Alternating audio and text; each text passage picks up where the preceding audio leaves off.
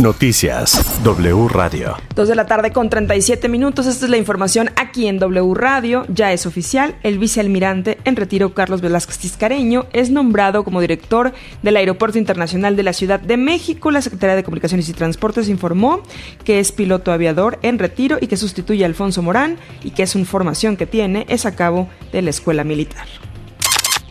El expresidente Enrique Peña Nieto reapareció en Twitter para defenderse de los señalamientos de la UIF y de la denuncia que interpuso en su contra ante la Fiscalía General de la República. En dos tweets escribió, estoy cierto que ante las autoridades competentes se me permita aclarar cualquier cuestionamiento sobre mi patrimonio y demostrar la legalidad del mismo dentro de los procedimientos legales. Expresó que tiene confianza en las instituciones de Procuración de Justicia y Administración también de la Justicia. El morenista Ricardo Monreal, presidente de la Junta de Coordinación Política del Senado, pidió no estigmatizar como delincuente al expresidente Enrique Peña Nieto por presunto lavado de dinero hasta que el Ministerio Público, el fiscal y el juez tengan pruebas suficientes para condenarlo. El coordinador de Morena dijo que en este caso, como en todos, debe prevalecer el principio de presunción de inocencia y de debido proceso. En tanto, el coordinador de los senadores de Movimiento Ciudadano, Clemente Castañeda, consideró que el gobierno de Andrés Manuel López Obrador es extraordinariamente creativo para el show mediático y la justicia selectiva.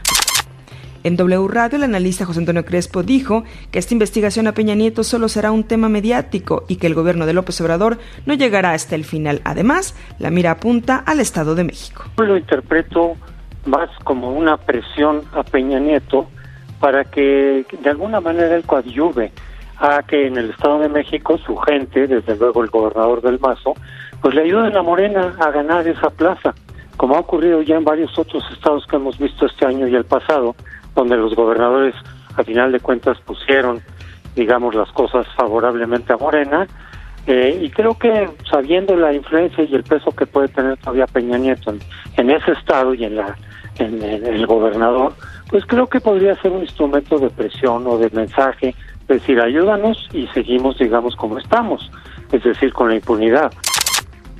El secretario de Seguridad de Chihuahua, Gilberto Loya, dijo que la gobernadora ya se reunió con los jesuitas, que está muy cerca de detener al, asesino de estas tres personas en la iglesia de Cercahui, entre ellas dos sacerdotes jesuitas. Hasta el momento ya son 12 los detenidos vinculados a El Chueco.